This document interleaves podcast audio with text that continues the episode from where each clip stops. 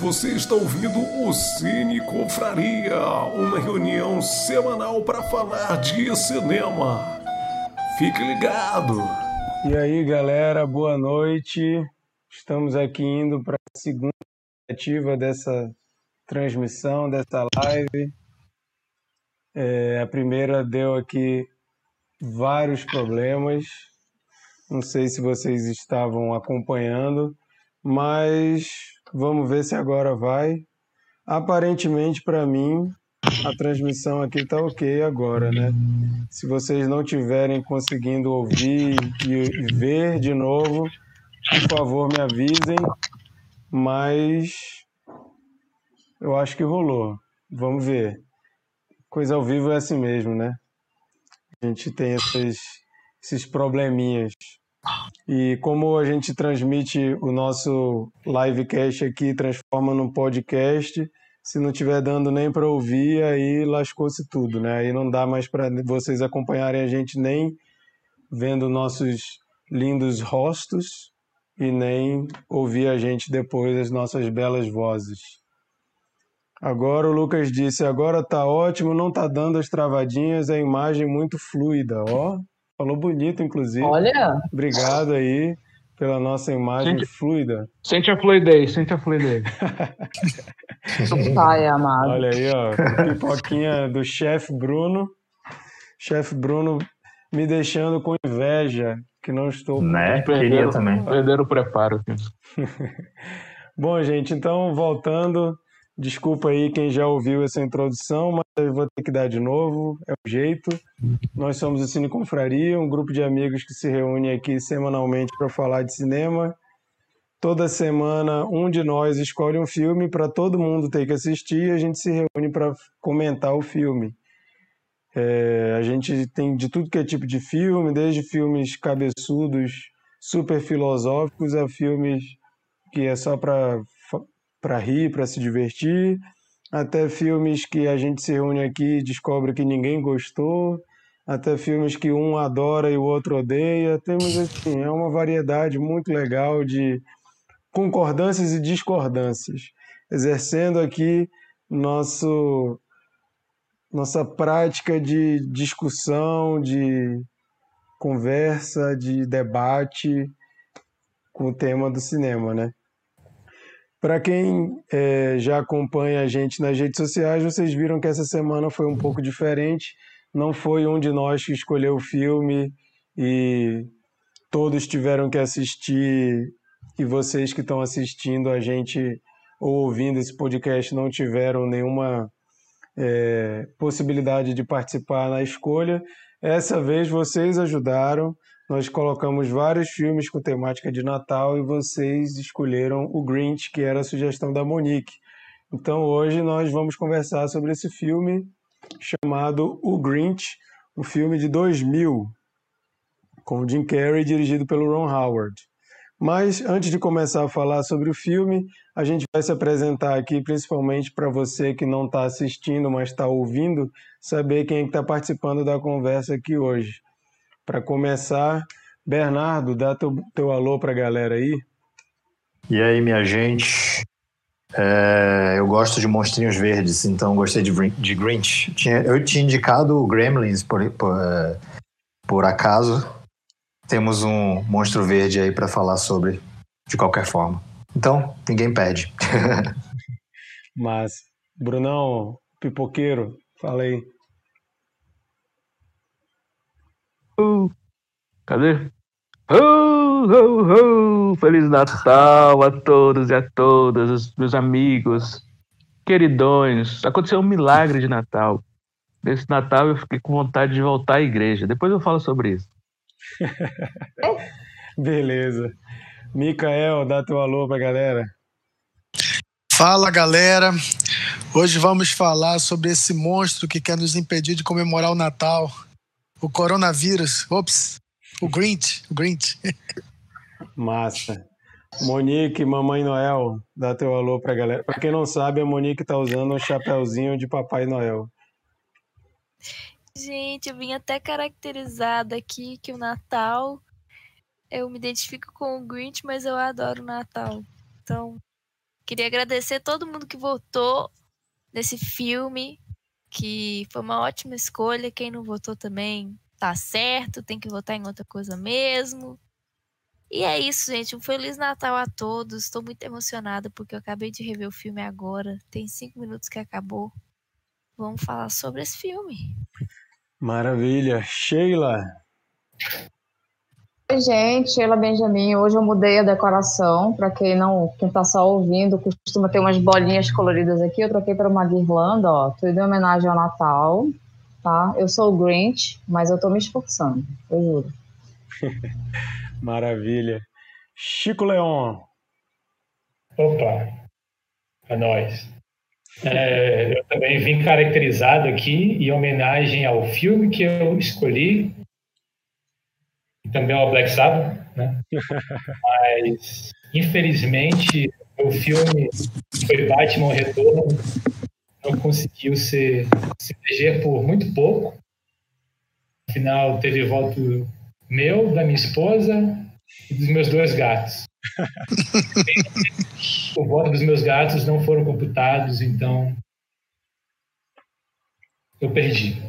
Ah, e eu queria mandar um abraço aí para o meu vizinho Fernando, pelo copo, desejar que ele e a esposa façam uma boa viagem. E também queria dizer que o Grinch é meu espírito animal. É isso aí. Maravilha. Aí, abraço aí para o Lucas e para a Japa do outro cast que estão participando aqui no chat. Lucas disse que Monique só errou quando não gostou de Star Wars 8. E a Japa disse que estava no banheiro, mas isso é uma piadinha interna. Não, ela não, não quer dizer literalmente que ela estava no banheiro. A Larissa Almeida está avisando a Monique que o, microfone dela está baixinho. Monique, ajuda aí, tenta falar mais alto quando for tua vez de falar. Valeu, Larissa. Obrigado por estar participando aí também com a gente. Para quem não sabe, a Larissa já participou de um episódio do Cine Confraria como convidada. E precisamos repetir essa essa participação. E eu queria dizer também que no filme da vida a Larissa é a minha atriz principal. Olha! Uau, uau! Tu é doido, esse negócio tá muito romântico aqui hoje. Epa, caramba, que massa, hein? Eita! e a Japa tá lembrando a galera que ontem saiu um episódio do outro cast sobre o Wes Anderson, que tem dois membros aqui do Cine Confraria que participaram, eu e a Monique participamos desse episódio, então convidamos aí todo mundo a ouvir. Se você gosta de Wes Anderson, se você não gosta, se você não conhece, tanto faz. Pode pode conferir outro cast, qualquer das suas plataformas aí de streaming. Vale a pena acompanhar. É bom demais.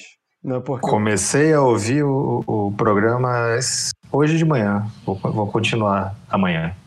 Massa. E não é porque é tão longo assim, não, gente. É porque ele quis dar uma pausa mesmo. Não, não fiquem com medo. Exatamente. Não fiquem achando... Assim, assim como os filmes do Wes Anderson, né? Porque ele, porque ele não queria que acabasse, entendeu? Aí ele tá escutando. Ah, boa. Pois é, gente. Então, agora que todo mundo, vocês já sabem aí, todo mundo que está participando hoje, a gente vai falar sobre o filme O Grinch, que nada mais memorável do que comentar esse filme 20 anos depois da estreia dele, né? Esse ano faz 20 anos que o Grinch passou no cinema. E é um filme que eu vi no cinema, então tem 20 anos que eu vi esse filme. Sou velho assim, vi no cinema.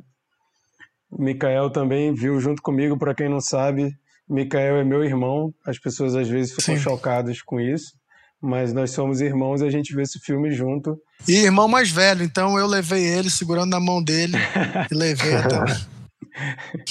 Para vocês não acharem que o Mikael ele é sempre um cara bonzinho, Que bonitinho. bonzinho que levava o irmão para o cinema para ver filmes bonitinhos, o Mikael me levou para ver O Advogado do Diabo no cinema.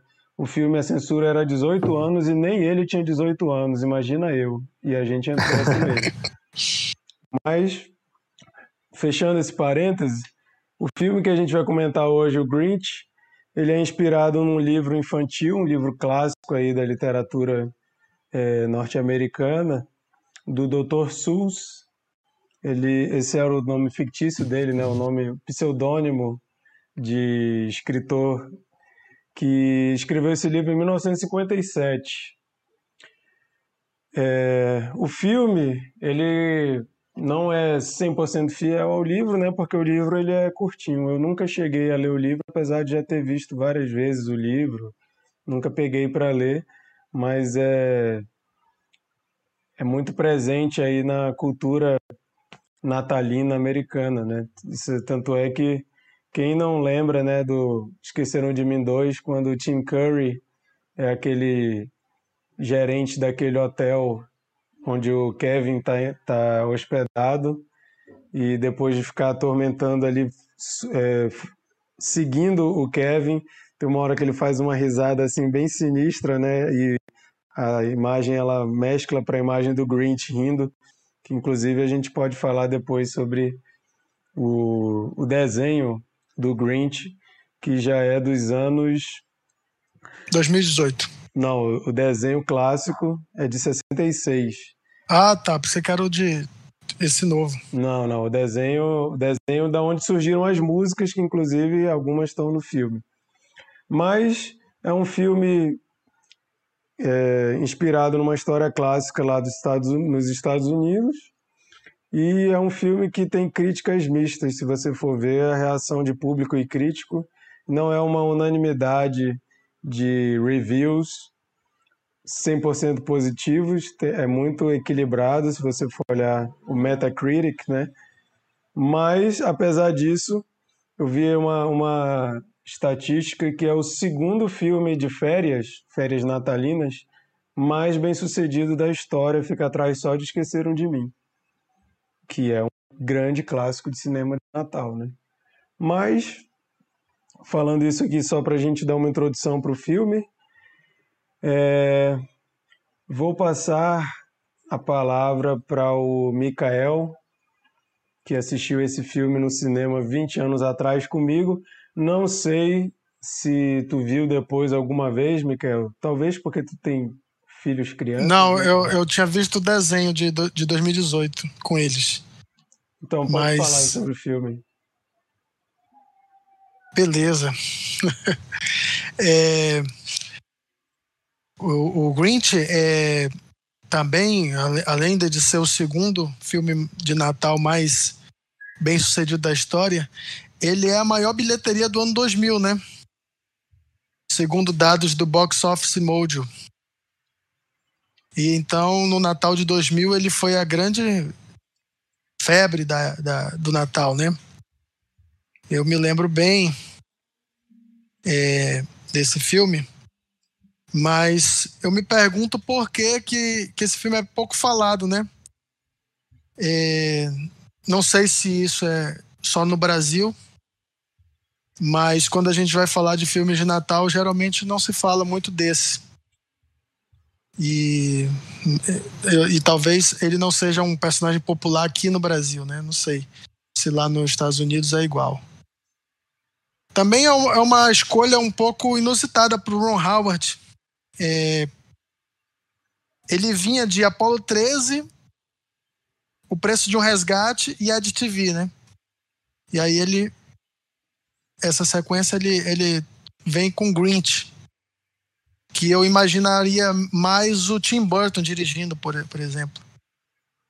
Mas não é do, dos filmes assim. O Ron Howard ele é um diretor que ele tem uma carreira de altos e baixos, na minha opinião, mas eu acho que o Grinch ele é bem sucedido com, com o filme, com a direção dele. Ponto forte para mim no Grinch, em primeiro lugar, é o Jim Carrey. Eu sou um grande fã do Jim Carrey. Não sei se tem gente que não gosta, mas eu sou muito fã. E eu acho que ele é a escolha certa, até porque é, se tem uma pessoa que consegue é, atuar, né, é, é encarnar um cartoon, esse cara é o Jim Carrey, né? E ele já tinha demonstrado isso com Máscara. Depois com o Charada, embora o filme do Charada, o Batman Eternamente, não seja um dos melhores. Mas ele já tinha Não mostrado seja, isso. Não seja um dos melhores, é bondade sua, né?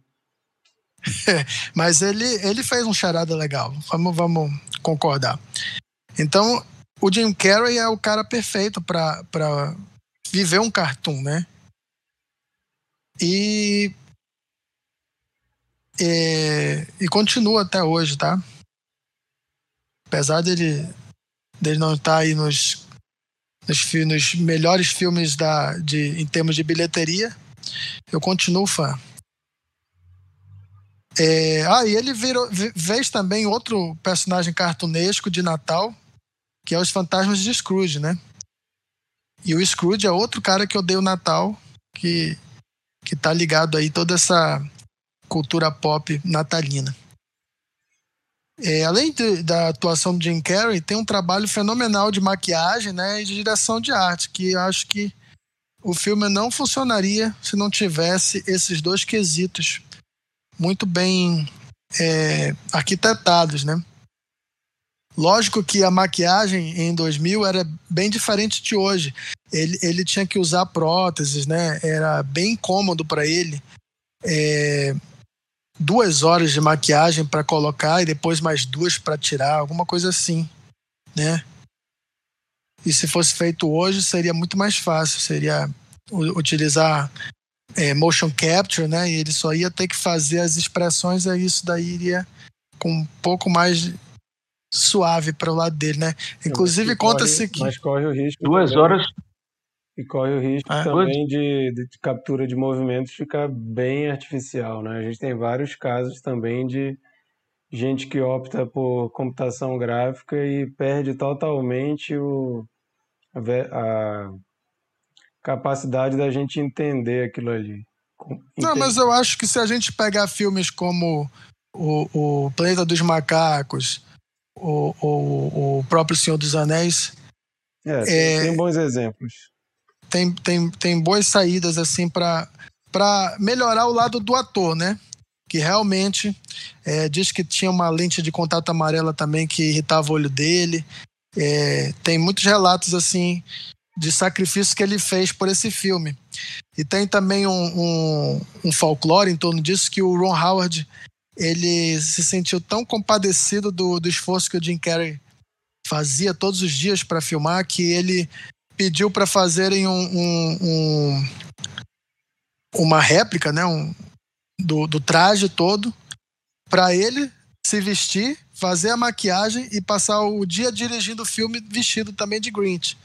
Só que o Jim Carrey não sabia e quando ele olhou, ele ficou morrendo de raiva pensando que era um dublê. Ele disse, esse dublê não tem nada a ver comigo.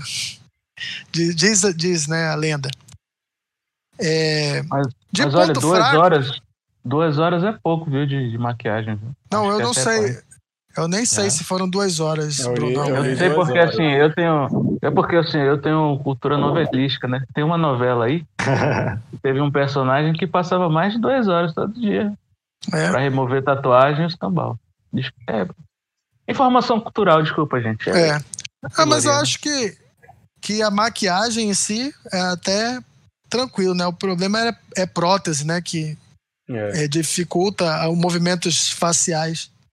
Agora, de ponto fraco, eu diria que é, é uma coisa que eu nem lembrava que tinha é um certo é, crush da personagem da Christine Baranski com o Grinch e eu acho isso que não é totalmente nada a ver, dispensável. É, não entendi, sinceramente, por que essa intervenção romântica aí para porque não tem nem conclusão, é, é, acho para mim é desnecessário e, e não inspira em nada. Mas é um filme muito legal. é, eu, eu, eu até é, queria colocar um, um ponto de debate que a menininha Cindy Lou, né? Ela simpatiza com Grinch e ela, antes mesmo do Grinch entrar em cena, ela já questiona comportamento da família e da sociedade da Quenlândia, o consumismo, né, a falsidade, a superficialidade, são coisas é, presentes já na visão da garota, né? E que ela é, tenta trazer, né, é, incluir o Grinch, essa sociedade, como que para provar para ela mesma que é possível, né? É, integrar ele na, em sociedade, é, encontrar é, um espírito natalino mais autêntico do que ela via no comportamento ali dos pais e, e de toda a cidade, né? De toda a sociedade da Quinlândia. É, o, o, uma coisa que eu acho que, que pega quando a gente fala desse tipo de filme especificamente é, é a questão da memória afetiva. Eu ia até falar na introdução, acabei esquecendo, até por causa de toda a confusão que deu aqui, mas eu ia falar que talvez é, a gente teria aqui um impasse em muitas situações por causa de memória afetiva, principalmente porque a gente tem aqui a geração da Monique, por exemplo, que viu esse filme criança, e a gente tem um monte de gente que viu o filme já mais velho. Eu tinha 16 anos quando eu vi o filme, e eu lembro que eu não achei o filme tão legal assim quando eu vi com 16 anos. Eu confesso que gostei até mais hoje do que quando eu vi esse filme nos anos dois, no, no ano de 2000. É, e eu até brinquei essa semana, falei mal de um herói de brinquedo no, no Twitter. e teve um, algumas pessoas vieram, como assim? E normalmente a galera da mesma idade, assim, a galera que era criança quando viu esse filme. Eu também não era criança quando eu vi o Herói de Brinquedo e achei uma merda, como continuo achando. Desculpa aí, galera que gosta. Mas quando mexe numa coisa que é memória afetiva, eu acho que a gente entra num campo assim da afetividade que pode ser que chateie alguns, uma opinião ou outra, mas eu sei que aqui a gente não, não tem isso, a gente conversa de boa a gente sempre tem alguém que discorda um do outro. Mas é, sobre essa questão do filme em si, eu lembro que quando eu era moleque assisti esse filme em 2000, eu já achei estranho uma questão visual, que é uma câmera. Na época, vocês não vão lembrar, talvez o, os mais velhos aqui vão lembrar, daquela aquele programa de TV que tinha na manchete dos Cybercops, que eles eram filmados, era tipo uns changemen, mas eles eram policiais, e a, e a câmera usada, o tipo de, de tratamento da imagem, a lente, sei lá, ele era diferente do que o, o changeman, por exemplo. E eu achava que parecia uma filmagem amadora, uma filmagem de uma câmera amadora. E esse filme, ele tem umas cenas que ele não parece muito película, assim. Tem principalmente as cenas que parece que eles aceleram para dar aquela coisa dinâmica, assim. Eu achei que fica umas cenas muito televisão. Não parece o cinema do Ron Howard, um cara que fez, sei lá, Apolo 13, que é um filmaço. Mas, a minha opinião, vendo 20 anos depois, é que é um filme legal, assim, não, não tenho essa memória afetiva toda com o filme.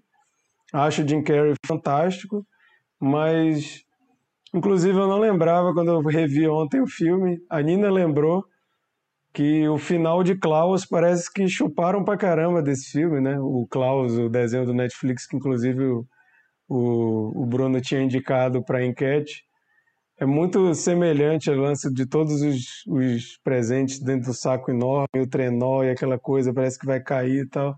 Achei engraçado esse. Talvez falar que foi chupado não seja. É... Inspirado, vai. É, inspirado, foi uma referência, não sei, mas eu não lembrava foi desse não, final. Foi não, não foi não. Eu não, foi lembra... não, foi Eu não. não lembrava desse final. Não, eu tô falando mal de Klaus, não, cara. Inclusive eu gosto. Eu tô brincando. Inclusive eu gosto mais de Klaus do que de Grinch. É pra gerar polêmica, mano. É pra gerar polêmica. Mas a Larissa comentou aqui, a Almeida, que acha que a criançada dos Estados Unidos é criada à base de Dr. Seuss. E aqui no Brasil não, né? O Mikael falou alguma coisa aí de acha que não sabe porque no Brasil não pegou tanto esse filme. Também tem essa questão da, da do apego, né? Da cultura. Eu não sei se a gente tem algum equivalente ao Dr. Seuss aqui no Brasil. A geração... Roberto Carlos. Todo ano tem. Não, mas a geração dos meus pais tem um apego ao Monteiro Lobato que não foi passado adiante. Então não sei se dá para considerar que Monteiro Lobato é um autor que marcou as crianças e culturalmente. Ziraldo, talvez, quando eu era estava na escola, Ziraldo era um cara muito importante por causa do maluquinho, né? Mas hoje em Turma dia. Da Turma da Mônica. Turma, Turma da, da Mônica, Mônica, sim. Só que Turma da Mônica não, não tem uma história, né? É, como é uma série, né? Tem milhares de histórias, não tem uma história que a gente consegue lembrar da turma. Não, mas o Dr. Seuss também, ele não tem aquele do, do gato. O gato da cartola. Não, ele, ele, tem vários o livros. Chapéu no rato. Ele tem vários livros, mas o Grinch é. é isso aí. Aí tem a história do gato. Tô falando que da Mônica a gente tem uma história toda semana, entendeu? Mas vamos lá, Brunão, que tá. Brunão tá se metendo no que todo mundo tá falando, então ele tá doido para falar. Vai lá, Bruno. Sempre, né? Sempre, sempre, sempre. Inclusive, sempre. Max. Max, traga minha capa, Max. O Max aqui é a gota. Meu Deus, ele não para. Tá, vai. Não, é porque eu tenho que me ajeitar para falar direito. Presta atenção. Olha só, gente. É... Rever esse filme foi muito massa. Obrigado, Monique, por ter indicado o filme. É de todos aqueles filmes que a gente tinha colocado ali na lista, a exceção do Batman, pô, Batman, né? É, e talvez o do Bruce Willis, assim, não, não tá na lista de filmes que a gente assiste todo ano aqui em casa, porque a gente é, é bem Natal, assim, é época de Natal, a gente, eu e a Cris aqui, a gente para, assim, uma semana do Natal para ver filme, Fazer panetone, que, fazer brownie. vai ter que ver com a Cris agora, o Batman Retorno e Duro de Matar, cara. Vai ter que vai entrar na lista. vai fazer essa desfeita aí com o Mikael e com o Chico, pô? Com certeza, é. E eu, assim, quero confessar que eu tava torcendo, na verdade, pro filme do Nicolas Cage, que eu gosto bastante, né? Mas, assim, porque o Grinch, ele já tá default na minha lista de todo ano a gente assistir, né? É, e essa, dessa vez, engraçado, porque pô, eu vou assistir para não, não pagar de otário lá no Cine Confraria, pelo menos eu falar alguma coisa bonita, né? E aí eu resolvi assistir com, com outros olhos, etc. Mas... E é engraçado porque eu nunca tinha percebido, nunca tinha percebido o quão político esse filme é. Porque é, aquela, aquela hora, por exemplo, que é o começo do filme, que a menina está questionando o, o Natal, né? É, hoje eu tive uma visão diferente, eu tive uma visão de que aquele, aquele ser humano, né, que está começando a sair da, da, da infância, da, da, da, inocência da sua infância, está começando a entrar numa juventude, está começando a entrar num, numa nova consciência, ela está questionando os valores conservadores que ela está inserida dentro da sociedade.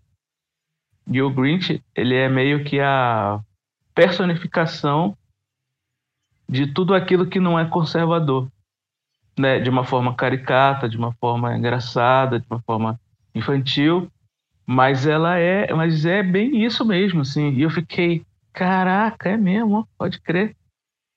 Tanto que ele até fala, né? É, tem uma parte que eu falei, cara, esse filme é muito político, eu nunca tinha percebido. Ah, tá, um detalhe. É, eu nunca assisti esse filme legendado, galera. Eu só assisti esse filme dublado. Uhum. Eu vi esse filme dublado sempre, porque eu adoro a dublagem dele. E aí, assim, a dublagem dele é maravilhosa e tal. E tem uma hora que, o, que ela tá presa lá no, no negocinho dos presentes.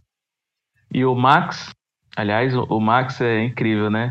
Parabéns pro uhum. treinador desse cachorro. Bom, que ele, ele é um tem ator, horas que ele faz. Um ator tremendo. Cara, tem hora que ele faz umas expressões assim de vai acontecer alguma coisa ali atrás, ele vai, e aí ele volta e, porra, como é que pode? É um cachorro, cara. Impressionante, impressionante mesmo. E aí ele, ele o, o Max dá uma mordida na bunda do Grinch, falando meio que dizendo pra ele não deixar a menina morrer, né? Aí ele fala, né? Ele fala assim, é, alguma coisa tipo cachorros oprimidos do mundo, univos. aí ele vai lá e, e salva e tira a menina dos presentes, né? E aí eu falei, caralho, esse filme é um filme muito político e eu não tinha percebido isso. Assim. O quanto ela, é, enquanto um, uma pessoa que está desabrochando por uma consciência, está questionando os valores conservadores. Inclusive, assim, conservadores da própria família dela, do pai, que é o carteiro, né, que é o cara do correio, da mãe, que só quer saber do, do de iluminar lá a casa dela, de ser a casa mais iluminada do, do da, da cidade. Mas, assim, foda-se, né? Ela não tá nem aí pra essas coisas. E, assim, é, ela consegue enxergar no, no, no Grinch que é um oprimido, é uma pessoa que, que, que tem o seu valor. E as pessoas não conseguem enxergar dessa forma. Então. E aí, assim, essa foi a, a coisa que eu, come, eu pesquei dessa vez que eu não tinha se percebido e que eu achei muito, muito, muito massa. É, uma outra coisa que eu acho que é a escolha do Ron Howard, e, e eu acredito também que não foi por acaso, e dos grandes diretores, eu gosto muito do Ron, Ron Howard, eu gosto muito, eu acho ele um grande diretor, e acredito que é, a escolha do Jim Carrey, Jim Carrey, apesar de ser óbvia pelas caricaturas, mas também acredito que é, muitas pessoas não conseguem perceber e talvez as críticas negativas desse filme venham por conta disso, por achar que o Jim Carrey é simplesmente um ator caricato. E ele não é. é e o Jim Carrey ele tem essa, esse traço de caricatura de um, de um comediante, mas ele tem umas atuações muito profundas, inclusive no Grinch. Então assim, não serviria, não serviria é, para uma outra pessoa é, porque ele, ele consegue quebrar essa barreira de começar uma coisa caricata e se aprofundar no, no personagem depois, num olhar, num sorriso, num momento emocionante, sabe? Ele consegue passar essa emoção de uma forma muito única, assim. Eu, pô, sou fã do Jim Carrey pra caramba. Talvez, Marquito, é, o fato da gente ter visto isso há anos atrás, há 20 anos atrás, que a gente assistiu pura e simplesmente porque a gente queria ver o Jim Carrey. E Com agora certeza. não, agora a gente, é, agora a gente vê por outra, por outros, por outras coisinhas, né? Uhum. E poxa, filme de Natal muito bom. É o. Ah, escuta, só, só escuta uma, aqui. Só uma, uma, um adendo aí, é que a maioria das e críticas negativas, eles na verdade colocam o Jim Carrey como a melhor coisa do filme, entendeu? O Jim Carrey, uhum. assim, eu nunca vi ninguém falar que ele tá ruim no papel. Todo mundo acha que o papel foi feito para ele. A maioria das Não, essa, essa... outras coisas. essa fase dele, essa fase do Jim Carrey é irrepressível. Né? Desde 94, quando ele explode, até eu acho que 2004, quando ele faz Brilho Eterno de uma Mente Sem Lembrança, que assim, para mim foi o ápice aí. Ele deu uma sumida depois. Mas eu ia perguntar de vocês. Aí eu gosto se, do Andy Se o nariz da Cindy Lou é o único nariz humano ou se todas as crianças têm é, nariz humano. Porque eu, eu quase disse né, que, que a Cindy Lou era ela, um, um aspecto que é, visual da, da diferença dela seria o nariz. Mas aí eu não sabia se, não, se isso é o... é verdade ou não. Na cena deles crianças, no filme... tem um deles tem o nariz ainda e, e tem uma hora que o prefeito fala para ela que ela ainda é uma criança, ela ainda não conseguiu nem desenvolver o nariz. É tipo uma coisa é. que vai acontecer depois. Desenvolver o focinho, né? É. Uma coisa que eu queria perguntar do Bruno é que eu acho que uma coisa que, que se perde quando você vê o filme com a lente brasileira, que não é acostumado, não, não tem o Dr. Sus como é, parte da cultura, é que também eu acho que esse filme ele é contado em forma de, de livro infantil, né? cheio de rimazinhas. Uhum. E eu achei que se perde muito no legendado, pelo menos na versão que está no Netflix, que a maioria ele não tenta rimar, assim, fica... Não, tipo... mas o Ron Howard não fez rima, o Ron Howard ele, ele, ele tirou as rimas. Não, tem rima. Mas tem o rima dublado tem as rimas. Não. Principalmente dublado, a narração. Rimas, não, a narração... Inglês, em inglês tem rima, sim. Mas o dublado O- também tem, homem. Só que a, o- quando eles estão falando, tá tudo rimadinho, como se fosse um livro infantil. As falas. Inclusive, tem uma hora que o Grinch até fala assim: droga, tô até começando a rimar. Eles falam rimando. Ah, é, tem essa parte. Mas Ah, eles falam rimando. Ah, A narração do, do Anthony Hopkins também tem rima.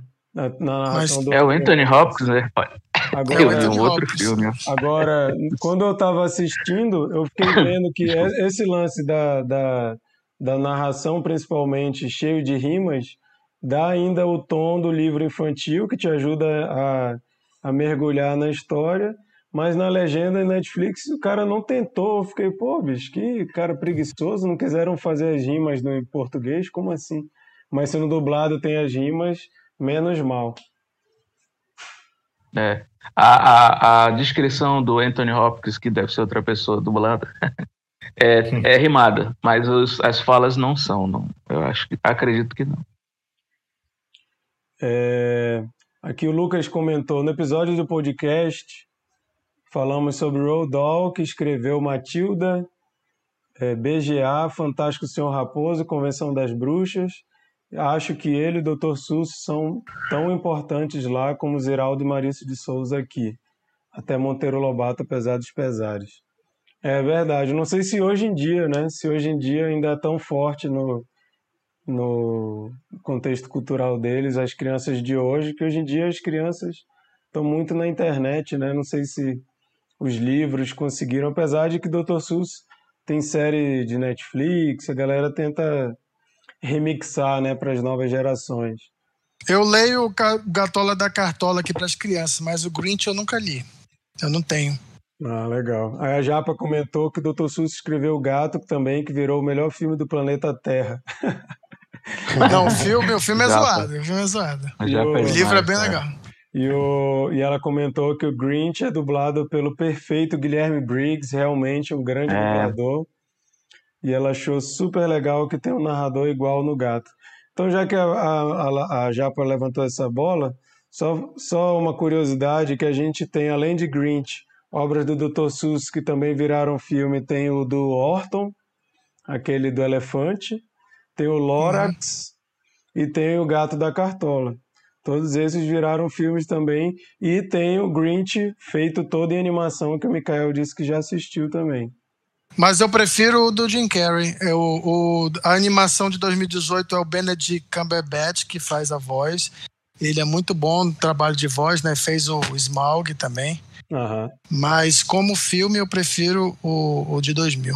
O, a, a- quando o Mikael falou que lia o Gato da Cartola para os filhos, a, a Japa comentou: Você é o melhor pai do mundo. Aí logo depois tu falou mal do filme, ela disse que retirava o que dizia, porque o filme é legal sim. O filme, o filme é difícil. Mas eu também já era adulto quando eu vi, né? Não sei se, se influencia isso. É verdade.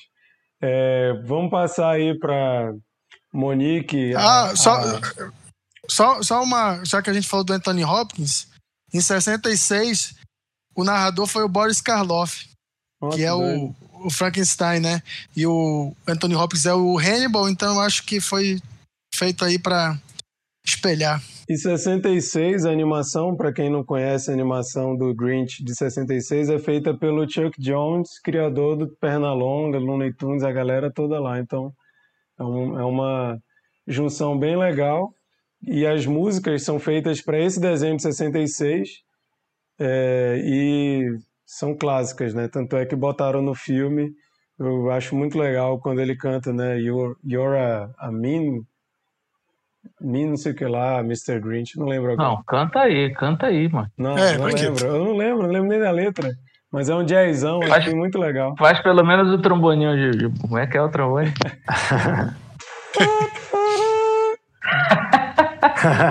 Mas é, eu vou passar para Monique, que ela que sugeriu o filme, mas como essa rodada não foi de imposição de curador, vamos deixar a Monique falar antes, não precisa ficar para o final. E a Monique, a única de nós que cresceu nos Estados Unidos, criança, teve contato com o universo do Dr. Seuss, então provavelmente é quem tem o maior afeto com essa história. Botou até um chapéuzinho de Papai Noel. E tá usando verde, né? Tá usando verde. É, tá usando verde. Vestiu aqueles pijaminhas de criança. Vestiu aqueles pijaminhas de criança de filme de Natal, Monique? Monique. Não, não tô, de, não tô de pijaminha de Natal. Queria estar, mas não cabe mais em mim. Gente, nossa, tem tanta coisa que eu quero falar que é legal desse filme, mas eu vou dar continuidade na fala do Dr. Seuss que vocês estão debatendo aí. É, é muito interessante isso Dr. Seuss, porque quando eu era criança, é, eu, eu tenho, não aqui na minha casa, porque tá com a minha mãe, mas eu tenho todos os livros do Dr. Seuss. E eles são fininhos, são assim, porque na verdade eles são poemas, né?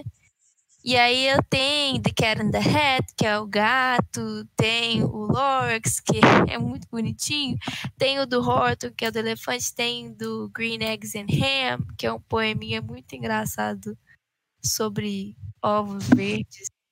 Tem vários, tem o do Grinch, tem, tem um milhão de livros. E quando eu tava no, na, na escola, assim, sei lá, nos primeiros anos da escola, a minha escola em específico, ela fazia homenagens pro Dr. Seuss todo ano. Então, eu até falei isso com o Gabriel, que esses dias eu achei uma, uma fita minha e que minha mãe fazia muitas gravações caseiras de várias peças de teatro da escola que eram do Dr. Seuss. E muitas delas, como eu era criança e eu gostava de atuar, muitos dos personagens principais dos livros eu fazia. Então tem um que tem um moranguinho lá, eu fiz. Aí tem o do gato, eu vestia cartola. Ah, tem que, tem que digitalizar isso aí pra mostrar pra gente. Pra tá quem, pra quem não Extras do episódio, extras do episódio, por favor. é, pra quem não sabe, existe um vídeo maravilhoso da Monique criança cantando Britney Spears também. Que um dia vocês vão ter que ver esse vídeo. Ai, tá, tá tudo no meu HD já, porque eu, eu digitalizei muita coisa, mas sim, tem, tem essa cultura mesmo, então, do Dr. Seuss.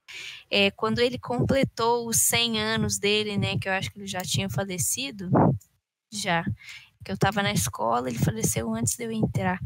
É, a gente fez uma festa enorme, onde levou prato típico dos livros, tipo, tentou fazer com corante, e aí foi um dia de leitura, e tinha até pessoas na, na, na minha cidade que faziam essas leituras no- nas escolas, assim, super legal.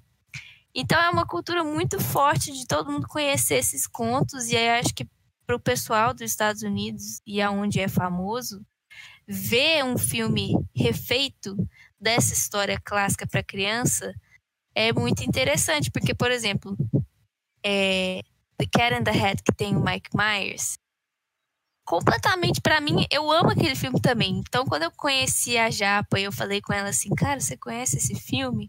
Que eu foi inclusive por causa da música do Ângelo, do Easy. Se ele um dia assistir esse episódio, ele vai entender. Que tem essa música no filme, num momento louco lá, assim, do gato. E eu nunca conheci ninguém que conhecia esse filme no Brasil, porque pouquíssimas pessoas conheciam. E ainda mais que era um conto do Dr. Seuss. Aí eu fiquei, mano, tipo, existem pessoas que conhecem, que loucura. E esse filme, pra mim, é completamente adulto. É, depois, hoje eu vi o Grinch de novo. E tinha bons anos que eu não vi, assim. Por mais que era também um filme natalino que tava sempre na minha lista. Acho que a última vez que eu vi, eu tava no ensino médio, sei lá. Tem muito tempo. E eu fui ver agora. E tem tanto. Eu, eu literalmente eu chorei de rir, gente. Eu chorei. Tipo assim, lágrimas rolaram de tanto que eu ri, porque tem tanta piada que eu não. Tipo assim, eu ria quando eu era criança, mas eu não entendia nada. Eu também fui ver no cinema em 2000. Acho que eu tinha seis anos, cinco anos, alguma coisa assim. Eu já estava lá nos Estados Unidos, então eu lembro que quando eu fui, eu, eu tenho aquele chapéuzinho do gato, que é todo listradinho. Eu fui com aquele chapéu para assistir o filme. E foi mó legal, tinha um- uma galera assim. É, Mas é um filme adulto também. Se você for parar pra pensar, não tem muita coisa infantil ali. A gente gosta, eu acho, quando a gente é criança, quem assistiu muito criança, assim, porque é um conto do Dr. Seuss que a gente já conhece, que acha bonitinho, salva o Natal, tá lá. Mas, por exemplo, eu separei aqui algumas coisas de referência que eu vi no filme. Depois eu fui conferir se eram referências mesmo. Que eu, eu rachei de rir, velho. Tipo assim, eu nem imaginava que tinha isso de verdade. Por exemplo, para quem me conhece, sabe que o Mágico de Oz é o meu filme favorito. E o Nosferatu também. Inclusive, ele tá na minha parede aqui em algum lugar, junto com o Frankenstein lá depois.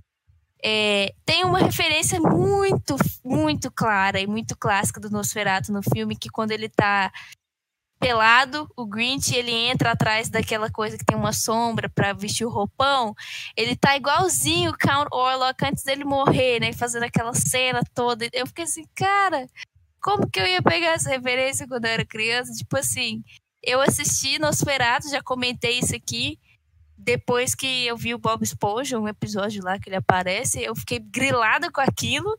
Então não fiz a conexão quando era criança, mas achei isso genial, porque é um terror e para mim, quando você vê o Grinch a primeira vez, ele é um uma figura de vilão meio terror. E como eu falei do Mágico de Oz, ele faz referência também a esse filme maravilhoso, porque ele fala assim, é, eu vou tentar traduzir porque eu não sei como ele falou em português, mas fala tipo assim: por pior que seja, não tem lugar como a minha casa. There's no place like home. Quando ele chega em casa e aí a gente vê que a casa dele é toda destruída, parece um esgotão assim. Que essa frase é o clássico do, do quando ela vai para Kansas, sai de Kansas, né, e fala There's no place like home, fica batendo sapatinhos, adoro -te. Tem uma referência também é, do Pânico, que eu amei essa referência. Isso aí eu não tinha pegado quando era criança também, nem tinha como eu pegar. Não sei se alguém reparou também quando o Grinch vai escutar as mensagens dele, para quem, se alguém deixou alguma mensagem para o telefone dele e ele não recebe, ele pede para tocar a mensagem de voz que ele deixa, né? E aí, é, a mensagem que ele deixa é o, o, que acontece no filme do Pânico em inglês, que é tipo assim: é, se você falar uma sílaba sequer, eu vou te procurar e eu vou tirar suas tripas igual um peixe. Tipo, traduzindo literalmente é isso. Mas a frase clássica é a do pânico. E isso tem num filme que seria para ser infantil, né? Tipo, num momento muito aleatório ali. Então, não sei, acho que tem um pouco de fanservice entre aspas os adultos que mistura tudo. Aí tem a referência do Rudolph, que é a rena lá do Nariz Vermelho, que também é um, um, filme muito antigo, de 64, que dá origem a essa história da rena.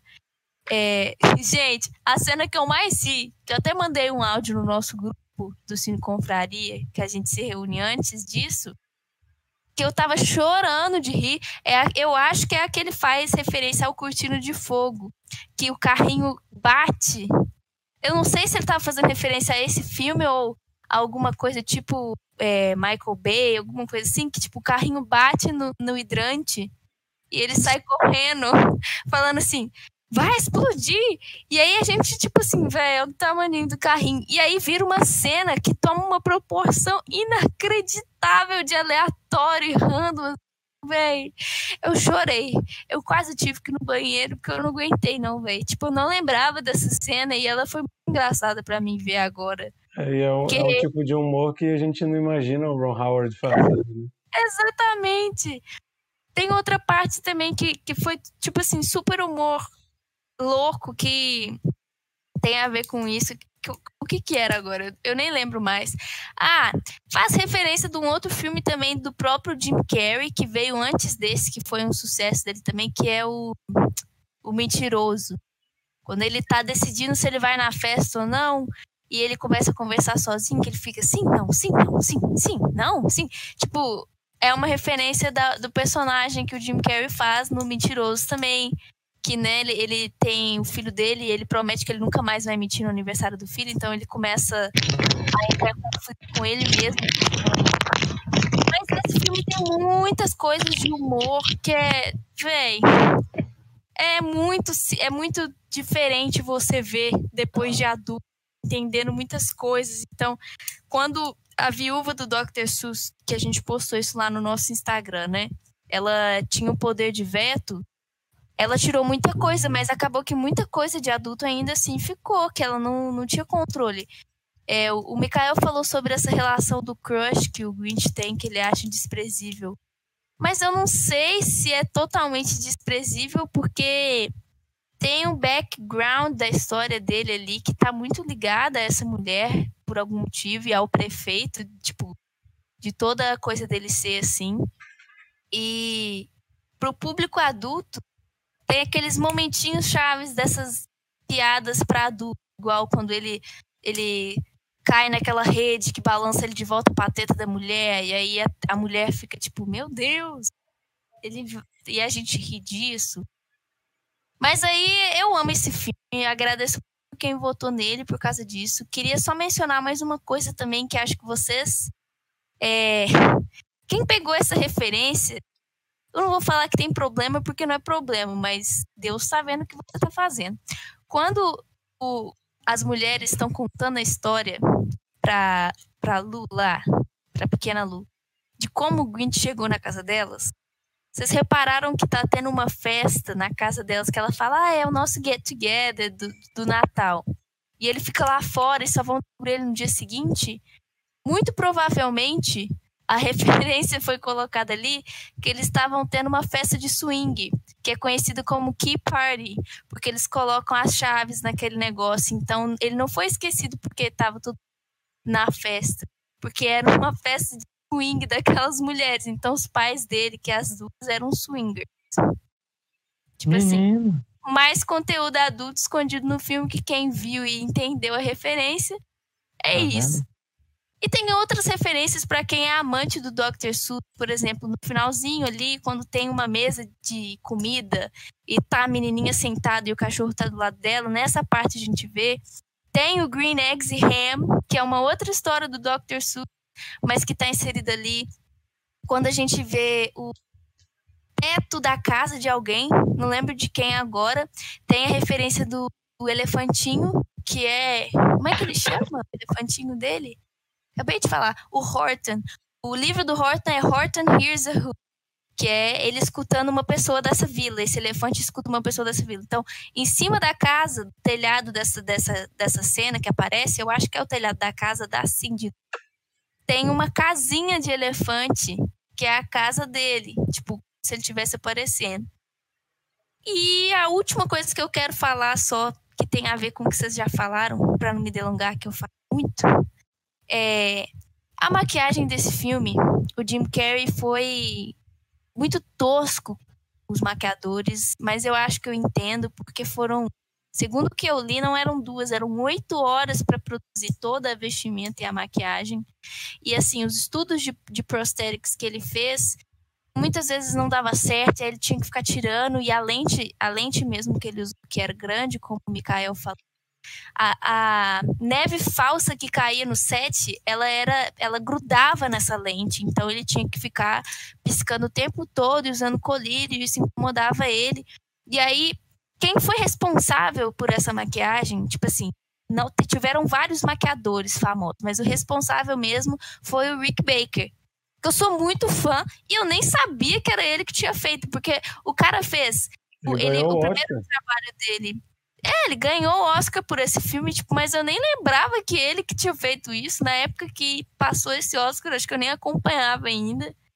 Ele fez Hellboy, ele foi assistente no Exorcista, no Classicão, ele fez a- o Chamado.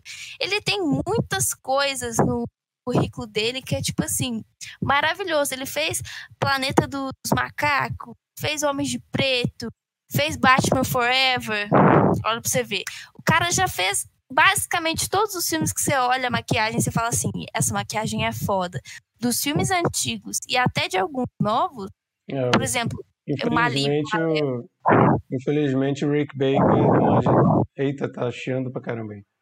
Infelizmente o Rick Baker é de uma geração de maquiadores que ficou meio que em desuso, né? Quase não tem mais espaço, é muito mais espaço para computação gráfica do que para esses caras que faziam coisas incríveis com maquiagem e animatronics. um dos motivos que ele aposentou, inclusive, foram esses, porque ele falou que o espaço dos animatronics, que era um trabalho forte que ele fazia, deixou de ter um espaço útil. E as maquiagens, como já foi falado aqui, acabou dando espaço para ter essa coisa do tracing e tudo. Mas Ó, eu quem, particularmente pra quem gosta do Rick Baker, eu aconselho seguir ele no Instagram, é muito legal. é muito legal. Essa semana coisa. ele postou sobre o Grinch é, toda aquela personifi- personificação das crianças e da galerinha que mora na cidade do. Ele testou primeiro nas filhas dele, tipo assim, como que ia ser a roupa, a maquiagem, o que, que ele achava que ia dar certo. E ele realmente comentou lá, inclusive essa semana, que a maquiagem do Jim Carrey foi muito foda. Hoje, ele se ele fizesse, ele faria diferente pelo, pelo que tem acessível.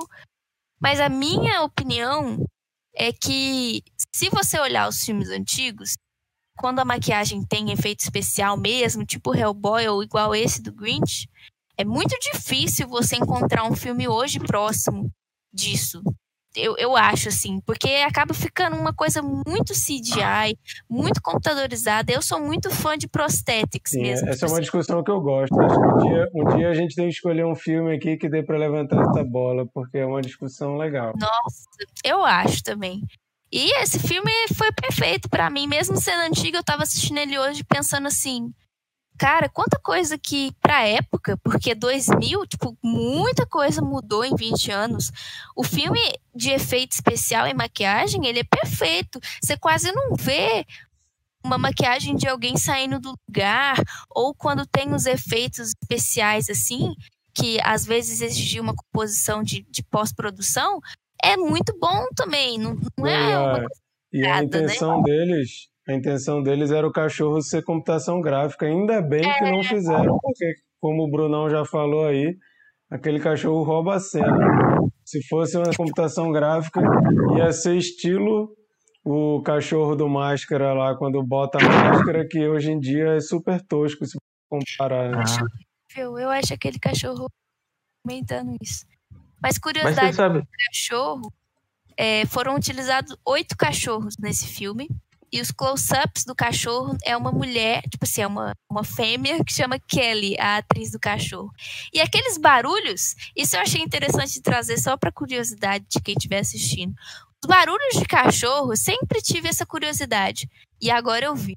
Vocês sabiam que é um ator? Uma pessoa, que é o mesmo cara que faz as vozes do Scooby-Doo, fez a voz desse cachorro. Caramba. Queria trazer isso. tá vendo só? E, gente, é isso. Podem falar aí. Boa. A, a Sheila não para de cair hoje, mas vou passar a palavra aí pro Chico. Chico que também assistiu, pelo que ele falou, pela primeira vez o filme, né? Fala aí, Chico. É, eu não me lembro de assistir esse filme todo. Assim, talvez eu tenha assistido, mas eu realmente não me lembro. Então, considerar que é a primeira vez que eu vejo. E eu gostei bastante.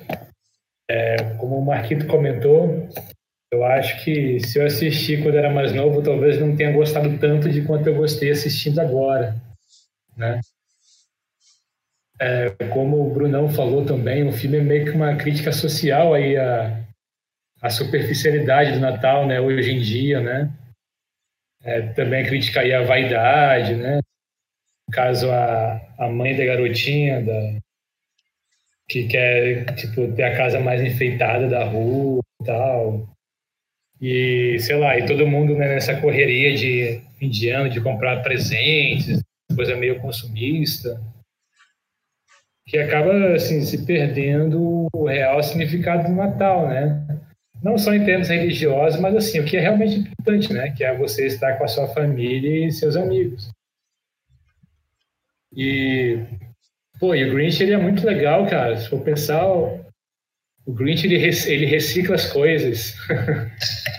e ele é freegan também, né? Ele come o que ele acha. tá jogado no lixo dele e tal. Então, pô, o Grinch, ele é muito legal, cara. É. E, pô, ele mora ali do lado do, li- do lixo tal. Pô, ele sobrevive daquilo e constrói os próprios brinquedos também e tal. Sabe o que, que eu fiquei Pô, com é- medo? Tá falando da- das qualidades do, do Grinch, Chico. Eu fiquei com medo de, quando o coração dele começasse a bater, fizessem um lance meio a Bela e a Fera e ele deixasse de ser verde e feio. Eu fiquei, ah, não vamos fazer isso não, por favor. Deixa ele continuar a ser o Grinch. Aí eu achei legal que ele continua o Grinch, né? É, mas eu, eu vi que tem uma diferençazinha. Porque, por exemplo, no, no início do filme, né, quando ele aparece, que ele é mais Grinch, né? E tal, é, tem sempre uma luz verde focada nele, assim, né? Às vezes essa luz verde nele até reflete um pouco dos personagens, mas, tipo, dali da metade do filme pro final, não tem mais essa luz verde nele. Eu acho que talvez isso mostre essa mudança nele, talvez. Eu não sei, eu teria que ver de novo para reparar nisso, mas isso me chamou a atenção. Que no começo do filme tem muita essa luz verde, luz verde meio neon em cima dele, e acho que pro meio do filme não tem mais, né? Vocês vão me odiar, mas eu acho a direção de arte um pouco beira o barango, beira o brega, assim. Eu acho às vezes é meio demais o negócio. Cara, e, e foi indicado pro Oscar também a direção de arte, foi. se não me engano. Eu, gosto, eu gostei bastante, assim. Eu acho que combina muito bem, assim, com o tom do filme. Ele tem um humor meio estranho, né? Tem umas piadas meio adultas, né? Igual a Monique comentou. Inclusive, parece que tinha mais piadas assim, só que tiraram do corte final. Tipo, quando ele vai lá pro, pro festival lá do jubileu e tal, que ele cai em cima dos peitos da mulher, eu falei, caraca, que, que, que é isso? Tipo, e, e também, pô, a cena que eu mais ri do filme foi a cena lá que ele tá na casa do prefeito e o prefeito lá sonhando, ah, você quer me beijar? Cara, essa cena eu ri demais, cara. Ô, mano, eu, você viu como que o cachorro saiu? Eu fiquei em choque. Fiquei em choque. Assim, o que aconteceu aqui? Essa cena é muito boa. Achei que ele ia, sei lá, botar o cachorro pra beijar, né? Mas não, ele fez o cachorro. Nossa. Enfim, né? Mas foi legal. Sei lá, início dos anos 2000, né, cara? Era, era permitido outras coisas na época então. E o Jim Carrey improvisando, né? A maior parte das cenas do Jim Carrey ele improvisando. Sim, e, e, tipo, o cenário eu, eu, gostei também. Eu acho que combina muito com o filme, assim, de ser um conto de fadas num floco de neve, né? tipo, essa é... coisa meio fantástica. Eu, eu, vi, eu vi que foi, na, na época, foi o, uma, o maior cenário já construído para um filme. E uma curiosidade sobre o cenário. A cidade, ela foi construída atrás de onde era o cenário de psicose. É verdade. Inclusive, é, quem, quem, já foi no, no, parque da Universal, em Califórnia, é, tem um estúdio tour. Faz parte da atração do, do, do, do parque. E, e, a, e o, a casa Bates lá é, é, fica exposta para para os turistas, né, poderem ver e tal. E o Jim Carrey se vestia de de é, Mamãe Bates para assustar os turistas. Porque ele ficava, enquanto ele estava filmando o Grinch, era muito perto, né? Era o, o, o a, a cidade cenográfica que construíram. E ele fazia isso. Imagina tu tá lá no estúdio Universal e tu é assustado, tu nem reconhece ele. Mas virou virou um, um, um ponto lá que os guias contam, né? Uma história que os guias contam. Ó, oh, aqui, é, é, é, quando foram filmar do Grinch, o Jim Carrey se assustava e tal, eles contam. Virou. incorporaram, né, no, no, na, na, no, no Studio Tour. O Jim Você Carrey sabe que eu acho nessa, nessa variação aí, né? Tem hora que parece que ele é super gente boa, tem hora que ele parece que é um pé no saco, né? Que diz que durante essa filmagem também ele se estressou lá e sumiu do set. Ron Howard teve que ir atrás dele para ele voltar porque ele tava tava putinho. Então ele deve ficar nessa nessa o cara é legal ou ele é chato, né? Não dá para saber eu deixei de falar de uma referência que eu, tipo, falei, eu vou falar ela, eu não vou esquecer porque é, tipo, muito relacionada ao meu trabalho. A hora que ele tá dirigindo o cachorrinho, que ele tá interpretando um diretor, velho, eu ri muito daquilo e eu fui entender isso só dessa vez que eu assisti. Mas aí depois eu fui olhar, não é um diretor qualquer, é, é ele Ron Howard. interpretando o Ron Howard, é. velho. É o bonezinho, né? Muito bom. O Chico, tu terminou de falar? Não, não. É... E o que eu achei muito legal também foi o, o design dos personagens, assim, o concept deles. Esse filme ele tem muita característica assim cartunesca, né? Tanto direção de arte, né? Ele, ele, parece uma animação que ganhou vida, assim, virou um filme, né? E tem várias cenas de desenho, tipo aquela cena que ele é, tá serrando o chão para cair a árvore e tal e tal. Isso é muito desenho animado e tal, bem legal. Né? E a atuação do Jim Carrey também é perfeita assim nesse sentido. Mas o que eu queria falar do design dos personagens é que os personagens todos eles são assim bem caricaturescos e tipo é, e também teve esse cuidado, por exemplo, de meio que criar meio que uma raça lá daquele povo lá de Rouville, né, com aquele nariz, o dente grande, os cabelos também, tipo, muitos personagens têm um cabelo bem típico.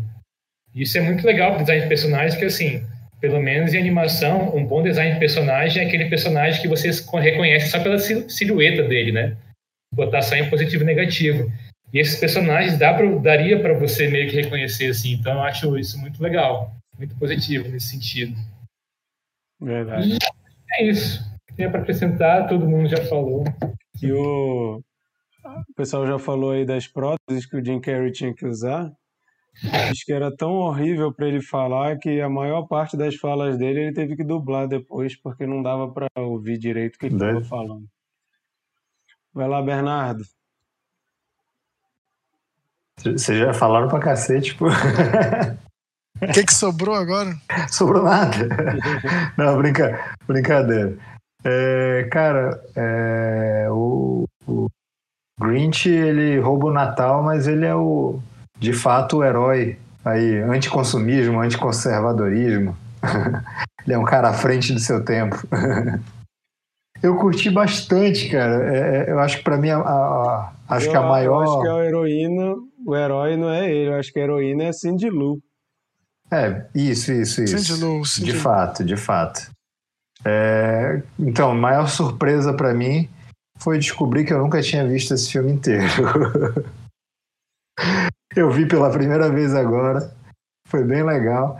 E engraçado, pô, minha família, meu pai, todo ano ele assiste esse filme. Ele e minha irmã e tal, aí, ah, vamos assistir o Grinch no final, do, final de ano e tal.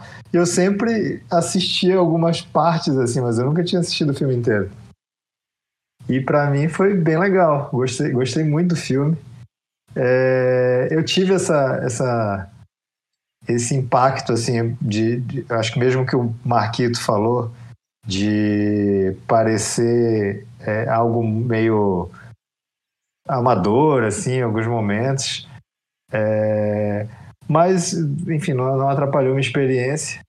Eu só fiquei arrependido de não ter visto esse filme mais novo, que eu acho que seria, seria de, é, de fato uma, uma outra visão.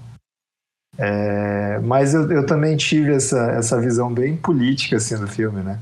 De, de, de ser uma mensagem mesmo de, de o que realmente importa no Natal e tudo mais. É, de, de, que não adianta toda a vaidade, todo o consumismo, toda aquele, aquela, aquela coisa toda se você não tem, não, não, não, não percebe que o importante é você ter ali as pessoas que você ama por perto e tudo mais. É, curti bastante. É, e, e, de fato, o Jim Carrey é, é a alma do filme, né? Ele é um cara super carismático, ele é daqueles atores que, de fato, ele ultrapassa aquele estilo, né?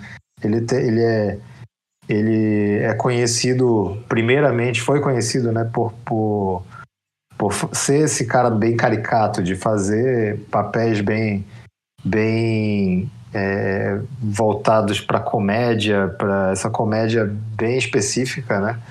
Mas ele é um cara que ultrapassou esse estilo, ele, ele consegue mudar, ele consegue passar mais profundidade de uma forma muito fácil, assim. Ele é, é eu estava até lembrando, ele é tipo um, sei lá, é, anos 80, a gente teve, teve aí aquela leva de atores de, de, de filmes de ação que também é, iam para o drama, tipo o Schwarzenegger e tal, que eles, eu, eu, eu acho, eu comparo, eu comparo muito com isso, porque são atores que que ficaram marcados por um estilo, mas que conseguiram ultrapassar isso.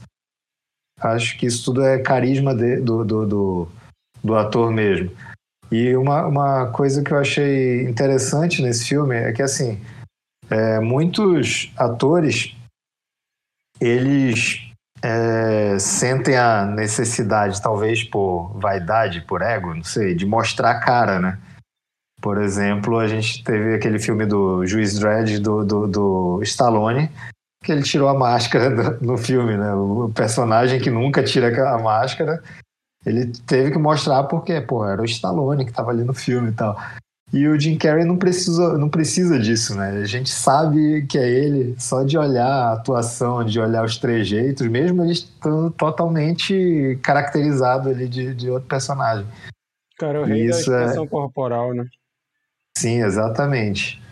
É, e é isso, gente. Gostei muito, gostei bastante. É, é, como, como disse, só queria ter assistido esse filme antes. Eu fiquei com uma dúvida de um papo que rolou aqui antes. O Bruno tá dormindo ali já, mas ele falou que esse filme fez ele querer voltar para a igreja. Eu queria entender isso, Bruno. Explica aí, cara. Ah, não, foi, foi. Não, eu, na verdade, foi essa questão do. Não, deixa, deixa pro fechamento. Eu quero falar isso pro fechamento. ah, Tem nada a ver com o filme. Fechamento? Ah, então tá. Eu pensei é, que tinha a ver com o filme. É, é aquele outro momento que a gente vai, entendeu? Então tá. É, vamos fazer então uma rodada aí só para dizer a nota para o filme, por favor. Bernardo, sua nota? Minha nota é. Dou 7 pro filme. Micael. Sete. Monique. Dá, eu vou dar um. Cortou. Dá o quê? Vou dar nove. Chico. Tá mudo. Mudo. Então faz assim. Sete. Oito. Oito. Oito. Bruno. Eu dou oito e meio. Beleza, minha nota é sete também. A gente vai fazer uma rodada agora. O é... espírito de Natal não bateu em vocês, hein? que isso, cara. Tem, tem muitos filmes de Natal que eu adoro. Esse eu gosto. Sete é uma nota boa. Gente, exatamente isso que eu ia falar. Sete é uma nota boa, gente. Agora.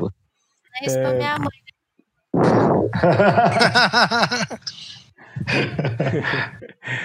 gente, é, é, só um aviso para a galera que acompanha a gente.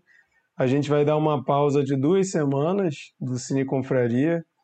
Então, nós não vamos ter essa semana quem vai escolher o filme da semana que vem.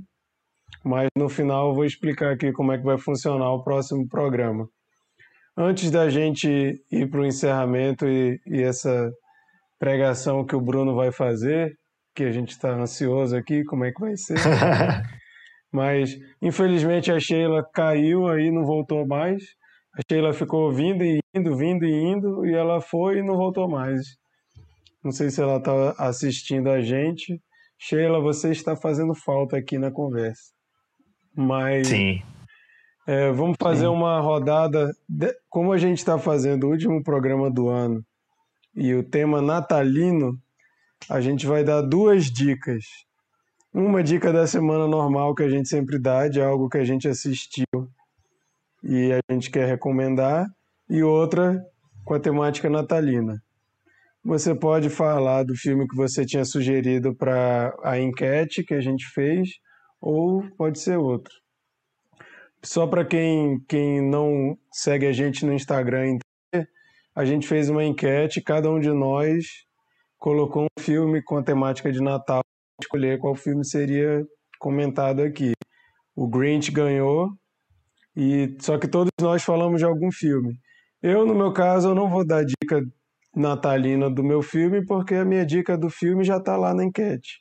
Se você quer saber um filme de Natal, eu sugiro aquele que está lá, mas aqui eu vou dar outro.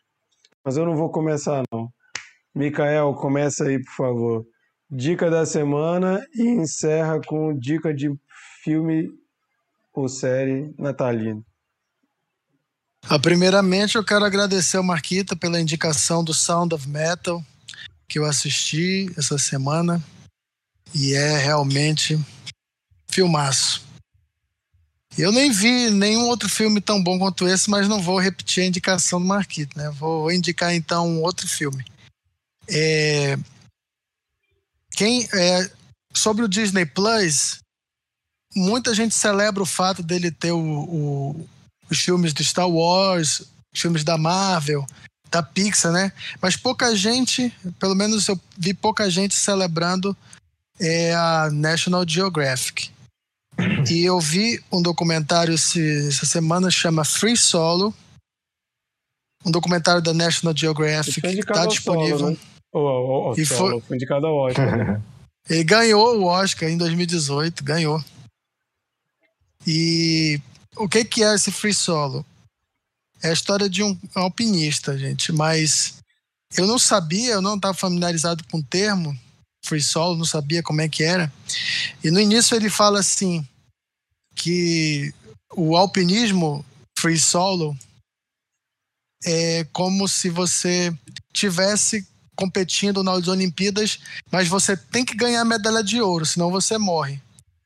E aí que eu fui me tocar do que ele estava falando.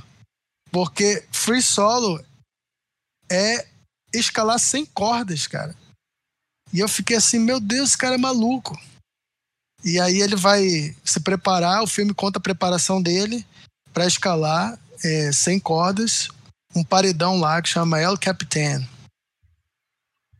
E, pô, é muita loucura. Do, é, você fica às vezes perguntando para quê, né? Mas são coisas que não se explicam. É a, é a vida do cara.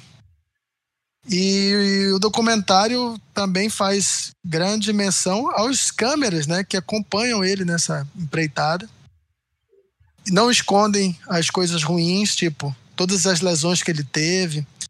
É, tem uma hora que ele tem uma torção no, no tornozelo. Aí tu pensa que ele vai ficar seis meses de recuperação, nada, ele já tá escalando lá de novo, com o pé todo enfaixado. Enfim, você que tem Disney Plus, saiba que também tem esse tipo de filme lá, tá? Não é só Marvel e Star Wars, não. Agora, minha dica de Natal, eu vou mudar a minha e vou indicar um herói de brinquedo. Dá pra mexer com o Marquito. Eu vou, é, eu vou indicar. Pode, pode ser fã desse filme, cara. Vai lá. Gol Turbo eu, eu vou, eu vou indicar, na verdade, um Duende em Nova York um filme do Will Ferrell que é muito bom. Ele tem toda aquela estranheza que só assim, o Will Ferrell ele tem essa, esse dom de fazer os personagens ingênuos, né? Ô, Michael, e ele chega. sugestão. Roubei? Desculpa. Quem mandou ah, o Mikael faz isso às vezes. Esse filme é muito legal. E, e, ele, então o Will Ferrell, né, é um cara assim que parece que ele nasceu para para interpretar esse sujeito ingênuo e tal. Então ele chega em Nova York, mas ele é um bobão e tal. É, porque ele foi criado com elfos e tal. É, é, o filme é dirigido pelo John Favreau. É, tem um, uma, uma mensagem também muito legal. Na verdade, é, é, é a busca de um pai, né? Ele, ele quer conhecer o pai dele. E para quem quiser fazer uma dobradinha, a Netflix está com um documentário aí, né, daqueles movies that made us, né, os filmes que marcaram a época, especial de Natal. E é, o filme escolhido, um deles foi Um Duende de Nova York. Então, eu sugiro que você assista Um Duende de Nova York e depois veja o documentário na Netflix. O filme tá na HBO, tá? Quem que, quiser achar na HBO Go, o filme tá lá. E quem, e e, e quem. Já o documentário não é da HBO, é da Netflix, só para esclarecer. O Lucas está dando uma dica aqui também, aproveitar a indicação do Mikael para indicar One Strange Rock, do Darren Aronofsky, um dos diretores preferidos dele e narrado pelo Eu conheço esse. É maravilhoso, tem na Netflix, é muito bom. Não, não conheço esse. Nossa, isso é muito bom. Esse documentário eu fiquei preso nele, tipo, todos os dias eu tinha que assistir. Eu já vou catar aqui, eu então. também nem sabia que o Darren Aronofsky tinha dirigido o documentário. Bom, bom saber. Eu vou dar logo a minha. Minha dica da semana, eu vi tanta coisa legal esses dias que eu queria dar várias, mas eu vou escolher só uma, porque diferente do Mikael, eu não burlo essas regras. Ei, eu fiz tudo dica- direitinho, hein? Não, mas normalmente tu dá cinco dicas. Mas Não, eu disfarcei que eu falei do documentário do, do Netflix também, mas tudo bem. Mas eu vou, eu vou dar um jeitinho brasileiro igual ao do Mikael e eu vou primeiro agradecer aí vocês que sugeriram assistir os sete de Chicago, que eu assisti e gostei pra caramba. Mas a minha dica é de filme que eu vi na semana, Amarelo, do Emicida, um documentário maravilhoso, uma aula de história, de, de música, de produção musical, de compro- comprometimento com a mensagem que o cara passa. E olha que você não precisa ser fã de rap para gostar, que o negócio transcende assim. Eu não sou o público-alvo do Emicida, nunca, assim, sempre gostei das coisas que eu vi, mas não é uma coisa que eu pego para ouvir. E já conhecia a cabeça dele porque palestras, participação em programa, entrevistas, isso eu sempre gosto de ver, eu sempre achei ele um cara muito cabeça. E o documentário me surpreendeu bastante. O, o estilo do documentário é muito legal, mistura o show, mistura com produção, mistura com história, tem muito a ver com a- os negros brasileiros da música. Cara, impressionante. Vale a pena pra caramba. É, mas a minha dica é natalina. Não vou falar do filme que eu indiquei para enquete, mas se você quiser ver aquele também, eu indico, muito bom. Mas a dica que eu vou dar é o filme Krampus, de 2015, para quem gosta de terror misturado com é, comédia e misturado com filme de Natal. É muito legal. É um filme que eu assisto todo Natal, que ele dá muito susto, ele dá para rir bastante, ainda tem toda aquela aura de, de filme natalino com lição, com uma história bonitinha. Para quem não sabe, o Krampus é é uma lenda que é meio que o opositor ao Papai Noel, uma lenda nórdica, de que é o bicho que vem pegar as crianças que não foram, não se comportaram, né? O Papai Noel presenteia com presentes e o Krampus mata as criancinhas. É bem bizarro, mas o filme, inclusive é um filme que eu acho que dependendo da criança dá até para assistir junto, é muito legal. Krampus de 2015 é com a Toni Collette. A Toni Collette nunca decepciona. Fica aí a minha dica de filme natalino. A Japa falou de, que o Mikael falou de dobradinha e ela vai indicar aquele bico de Drive to Survive, uma série perfeita de Fórmula 1 da Netflix. A dica da Japa. E o Lucas, Marquito, e o Lucas disse que vai dar uma de Mikael e vai indicar outra coisa. Ah, tá. Marquito, só, Ele só, falou fa- assim, só um fiquei adendo. vendo o pai dela e pensando de onde tinha visto ele. E aí lembrei que foi em Legion, a melhor série de herói que teve. Depois Só para só para sublinhar aqui que eu fui procurar o One Strange Rock no Netflix e não tá. Mas encontrei no Disney Plus. Ah, eu acho que é porque é do National Geographic. É. Então, Mas tá vale. Então, Gente, eu quero dizer que por um, um segundo eu tomei um susto aqui, meu coração acelerou porque eu vi um comentário da Fernanda Montenegro, mas depois eu percebi que é Fernando Montenegro.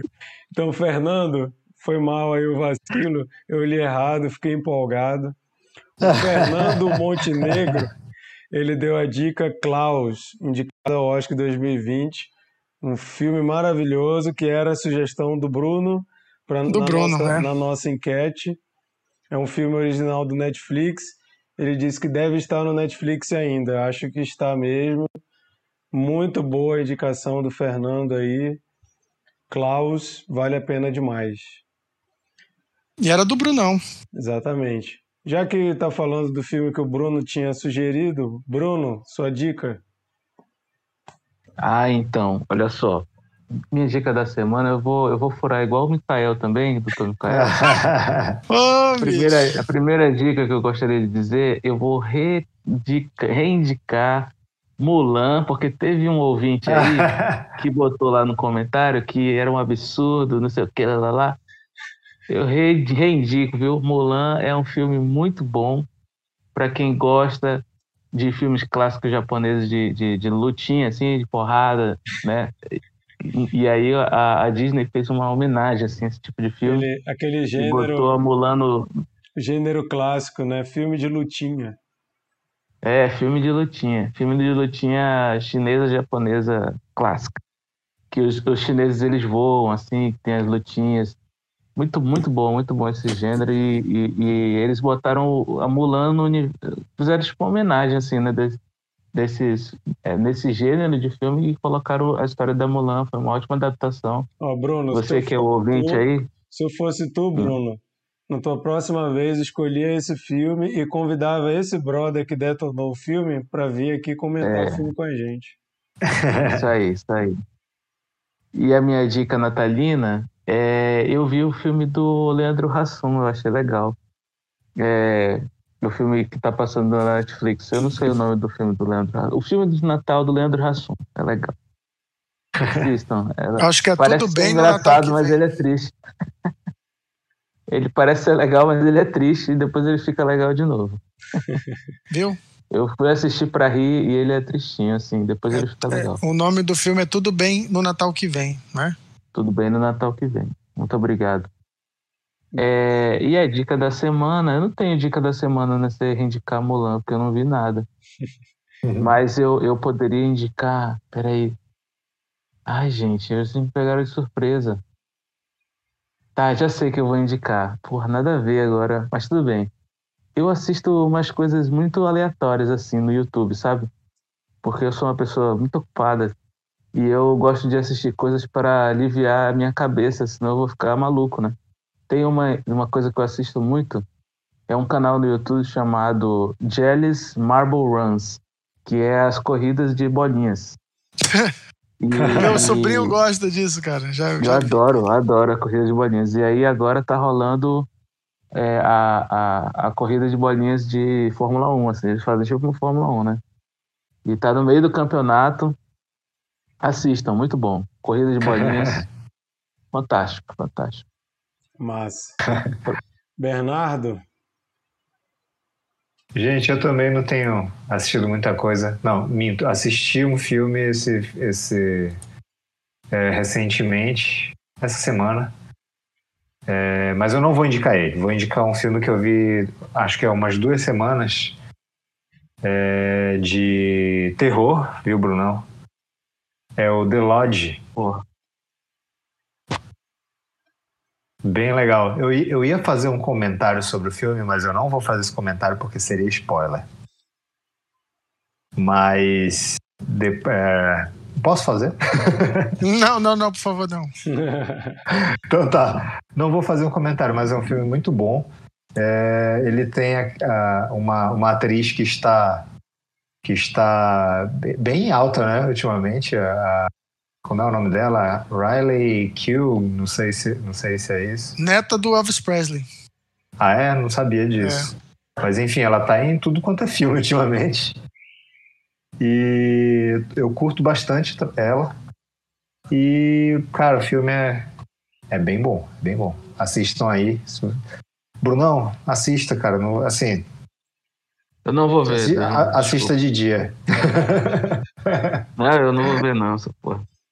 e, E Eu só vejo meu- quando eu sou obrigado aqui, todo mundo. e esse filme, e esse filme ele tá em várias listas de melhores terrores do ano, viu? Sim, ele tá bem. Oh. é, curti muito o filme. e o meu filme natalino que eu vou indicar, eu indiquei na, na- a- o Gremlins, né, pra, pra votação, mas eu não vou indicar ele aqui. Vou fazer igual o Mikael, só citei o nome. Mas eu vou indicar, em homenagem a Sheila que caiu, vou indicar o filme dela. É... Simplesmente Amor. É um filme que eu, que eu curto pra caramba. Sempre que passa, eu, eu assisto. Muito Ele tem um elenco bem, ele tem um elenco bem bem legal aí. Tem quem? Tem Liam Neeson, tem Emma Thompson, Alan Rickman, né? Hugh Grant. É um, Hugh Grant, até o Rodrigo Santoro. É um filme bem legal. Ah, tem até o tem o cara do The Walking Dead, né? É. Rick. É. É o Rick do The Walking Dead. É um filme bem, bem legal. Sempre que, que passa, assim. Eu acho que eu nunca busquei ele para assistir, mas eu sempre, sempre rola de eu estar assistindo alguma coisa, ou trocando de canal, ou alguma coisa assim, aí é, ele, ele aparece na minha frente eu assisto. Mas. Monique, suas dicas? Gente, vou ser bem breve. Minha dica da semana vai ser a nova temporada de Big Mouth, que é uma animação do Netflix. Que Assista. é muito bom, gente, porque eu acho que era para ser para criança, assim, visualmente, total, porque é uma animação bem bobinha, mas o conteúdo é excelente, assim, é legal. E a minha dica natalina vai ser um filme indiezinho que tem uma das minhas atrizes legais, assim, favoritas que eu gosto, que é a Lena Dunham, que é Happy Christmas. É o filme de 2014. Eu não sei se ela tem uma tradução, esse filme. Mas seria tipo Feliz Natal. É, tem a Anna Kendrick, acho que esse é o nome dela. É. Anna Kendrick e a Lena Dunham. É um filme mó indiezinho, assim, sobre as dificuldades da vida durante o Natal. Então é isso. Beleza. Chico?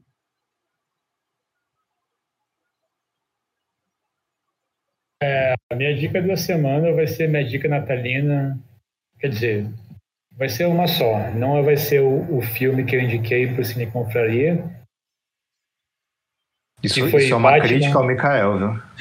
Que foi Batman O Retorno, que é um filme muito bom, mas esse não é a minha dica da semana. Mas é um filme bem legal. É, a minha dica é um filme que a gente já viu no Cine Confraria, quando era na, na fase presencial. Filme de também Natal, terror, que é Rare Exports. É, em português é o Natal Bizarro.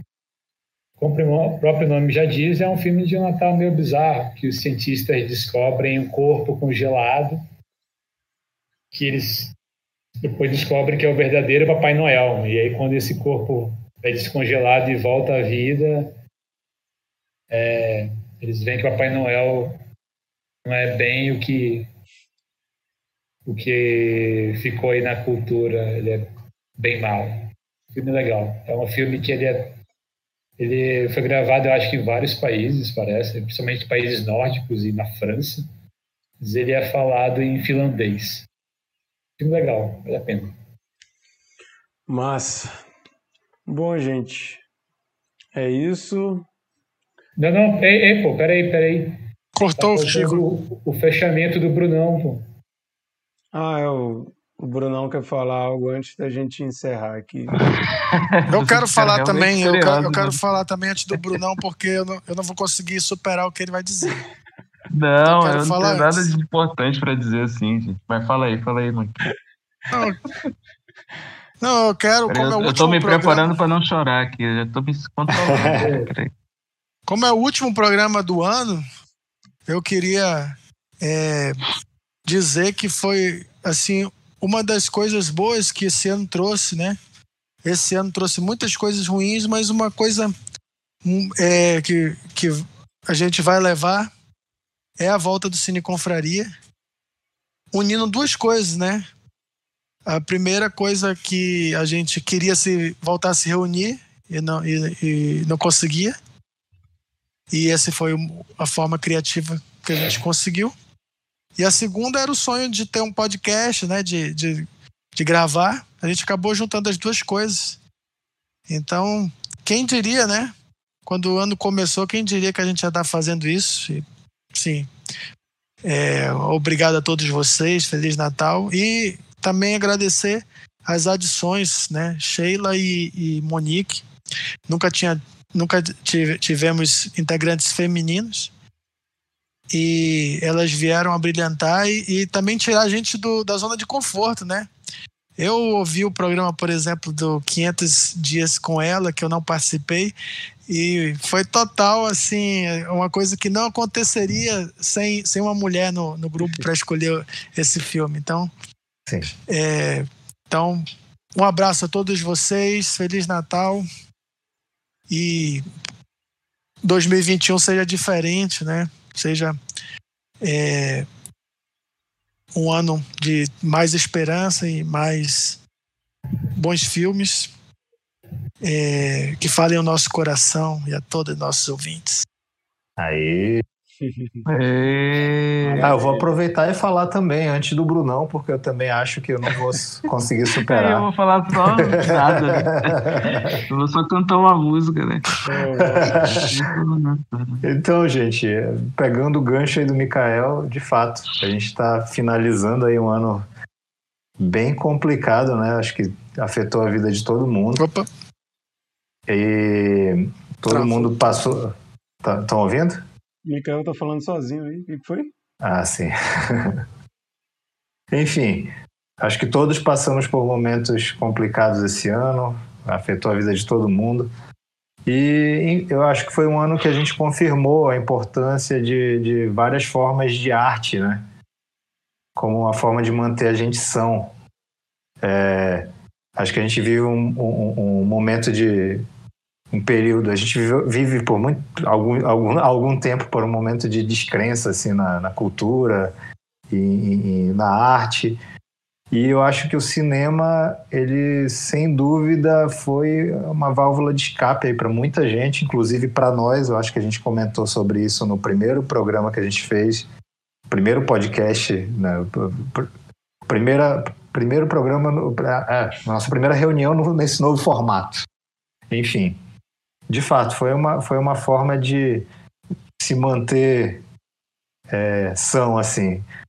E, enfim, só também gostaria de agradecer para mim, pô, fiquei, fiquei feliz demais de a gente conseguir é, manter essas reuniões, conseguir retornar algo que para mim sempre foi muito legal, assim, a gente nunca, eu nunca tive é, pretensão nenhuma, a gente só era um monte de amigo que tinha um interesse em comum em se reunir.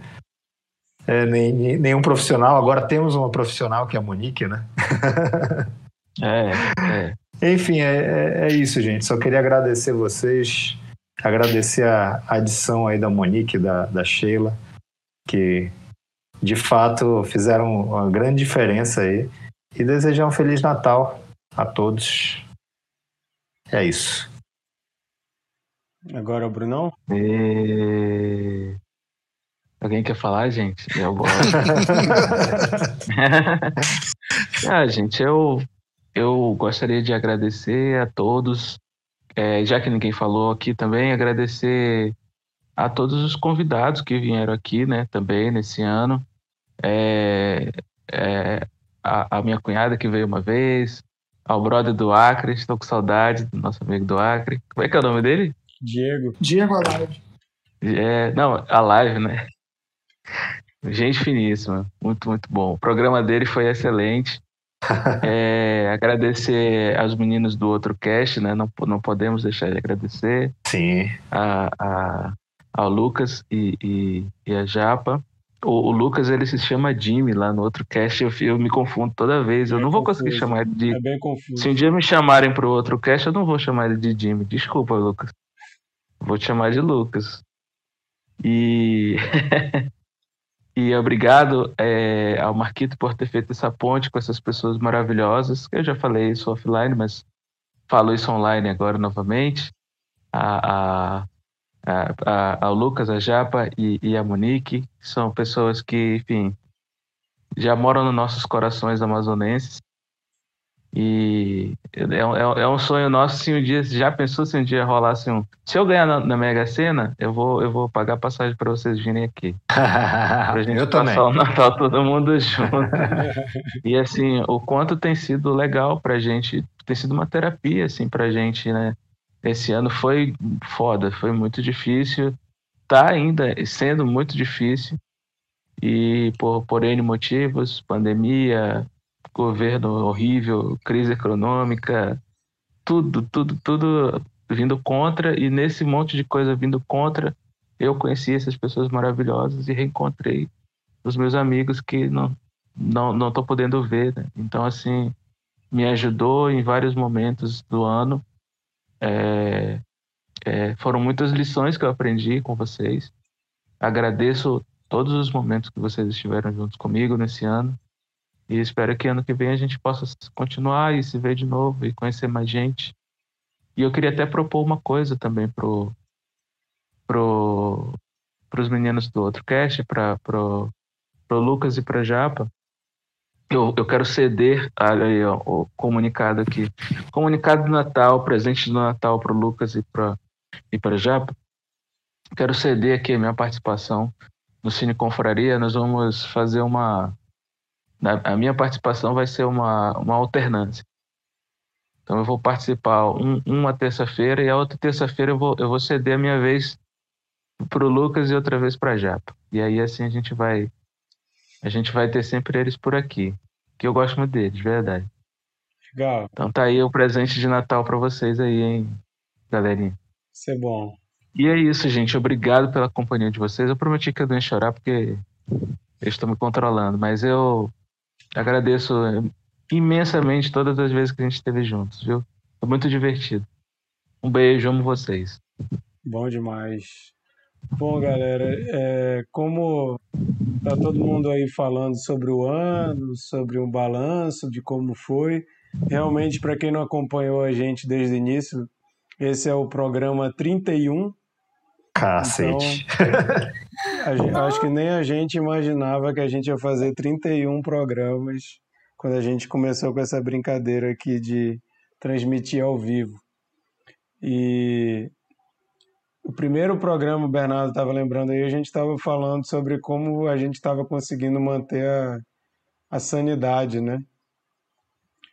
É, porque início da pandemia foi aquela coisa, né? Aquele baque como é que vai ser, como é que a gente vai viver, o que, que vai acontecer. E eu acho que a gente entrou na pandemia de um jeito e está saindo de outro. Algum, de algumas de algum, alguns lados bons, de outros nem não tão bom assim, mas com certeza esse nossa nosso esforcinho aqui de estar junto uma vez por semana e de se comprometer a ver o filme, mesmo quando a gente não está afim, mesmo quando a gente queria ver outra coisa. Eu acho que esse esforço aí foi um ponto positivo aí para todos nós. E é, ah, só, só ler aqui a galera que está falando. A Japa falou: Amo muito vocês, eu vou chorar, ai meu Deus, eu vou morrer. O oficial, Lucas, você morreu porque eu morri depois dessa de amor. Isso foi o relato da Japa. O Lucas escreveu. Ah, Japinha. Lucas escreveu: Ah, a gente é muito fã de vocês também. Esperamos que todos participem um dia. Aí, então, pode ser que em 2021 os outros membros aí do Cine Confraria participem lá do outro cast. Fernando Montenegro, parabéns pelo livecast, muito bom. Felices festas. Valeu, Fernando, muito bom te ter por Valeu, aqui. Fernando.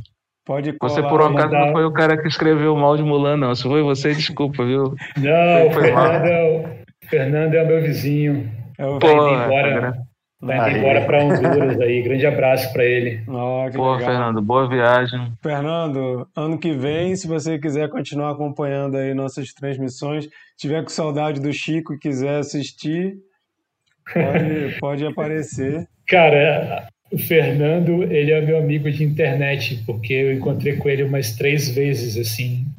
Sempre foi muito rápido, por causa da pandemia, né, e tal. Legal. Então fica aí o convite para continuar acompanhando a gente em 2021. E falando de retrospectiva, de balanço e tudo mais, o nosso próximo programa no- na primeira terça-feira de 2021, diferente dos que a gente fez até hoje, que um de nós escolhia o filme e a gente comentava o filme, vai ser uma retrospectiva. Cada um de nós Ah, é? Cada um de nós vai falar sobre o que assistiu, melhores, o que piores. gostou mais, o que, que você ficou decepcionado, o que, que você foi com expectativa lá em cima e não atingiu. Ou seja, vai ter polêmica, né? Mas vai ser isso.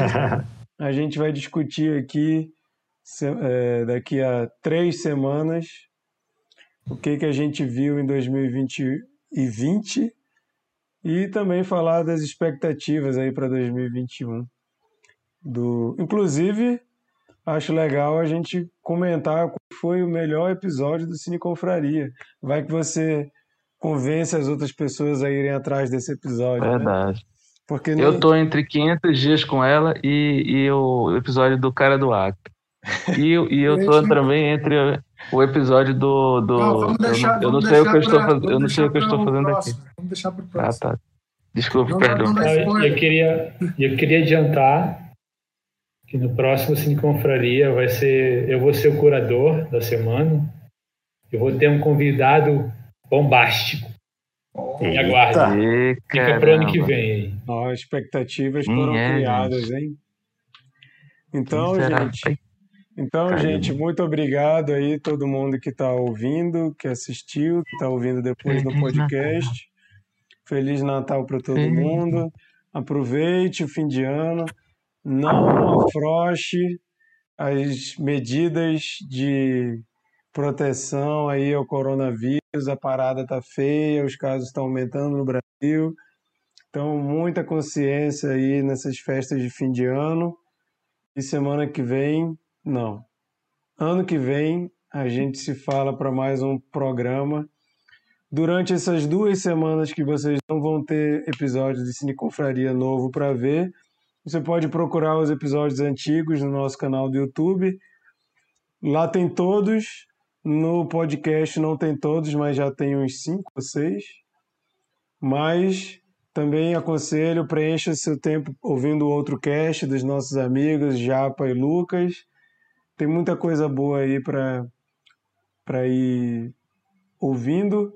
E como vocês também são convidados a participar da retrospectiva, já dá uma pensada aí nesses dias, o que, que você quer trazer para a gente para colaborar com a nossa live de melhores e piores do ano. Filme, série, livro, novela, é, sei lá, o que vier na cabeça aí. Música. E a gente vai fazer esse programa ano que vem. Muito obrigado aí, Monique, Micael, Bernardo, Bruno, Chico Valeu. e a Sheila que caiu.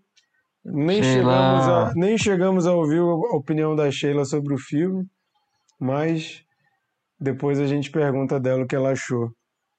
Siga a gente na, no Instagram, siga a gente, é, se inscreve no nosso canal no YouTube e Siga bem, caminhoneiro.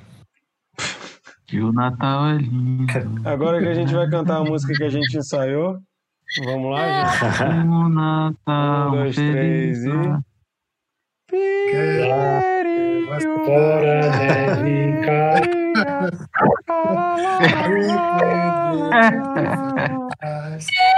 Bom, ficou ótimo, gente. Parabéns, ficou muito bom. Parabéns. Tchau. Ficou muito bom.